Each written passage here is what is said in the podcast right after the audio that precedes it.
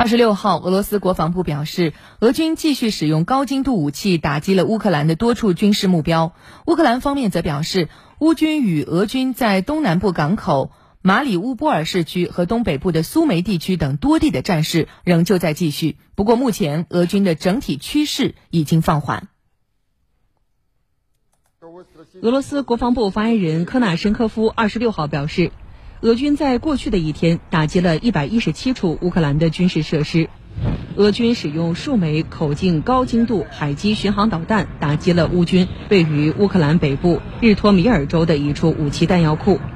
还使用镐玛瑙高精度导弹打击了乌克兰南部尼古拉耶夫州一处为乌军提供燃料的油料库。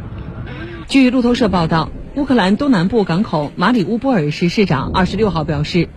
乌军与俄军在马里乌波尔市区的激烈交火仍在持续。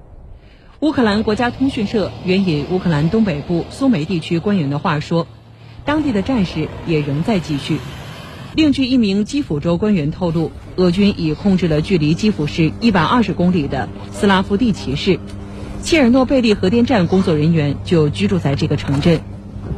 乌通社二十六号援引乌克兰国防部副部长。安娜·玛利亚尔的话报道说，乌俄冲突战线长约一千八百公里，目前俄军的攻势趋缓，但俄军正在动员部队和人员，准备发起新的进攻。